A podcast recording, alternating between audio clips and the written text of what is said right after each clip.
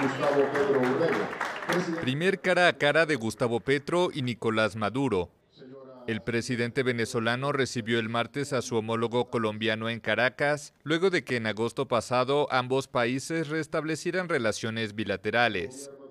Los mandatarios abogaron por el reintegro de Venezuela a la Comunidad Andina de Naciones, de la que el fallecido expresidente Hugo Chávez se retiró luego de que Perú y Colombia firmaran tratados de libre comercio con Estados Unidos. Ahora queremos invitar a Chile, a Ecuador, a Bolivia, a Perú, a que acepten el reintegro de Venezuela en la comunidad andina como miembro con todos los poderes, con todos sus derechos y deberes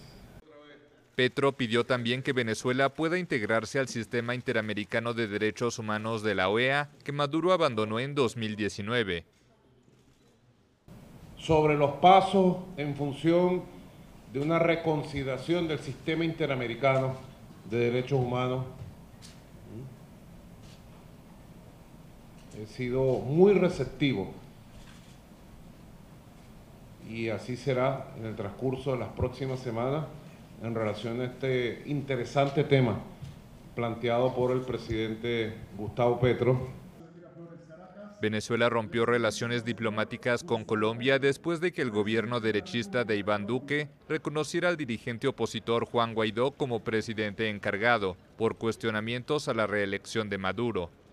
Caracas y Bogotá se comprometieron a combatir el crimen en la frontera común que en septiembre pasado reabrió al transporte de mercancía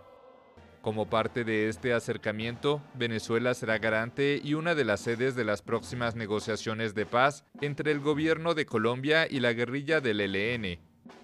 Petro, a su vez, se puso a disposición de una eventual reanudación de la mesa de diálogo entre el gobierno de Maduro y la oposición,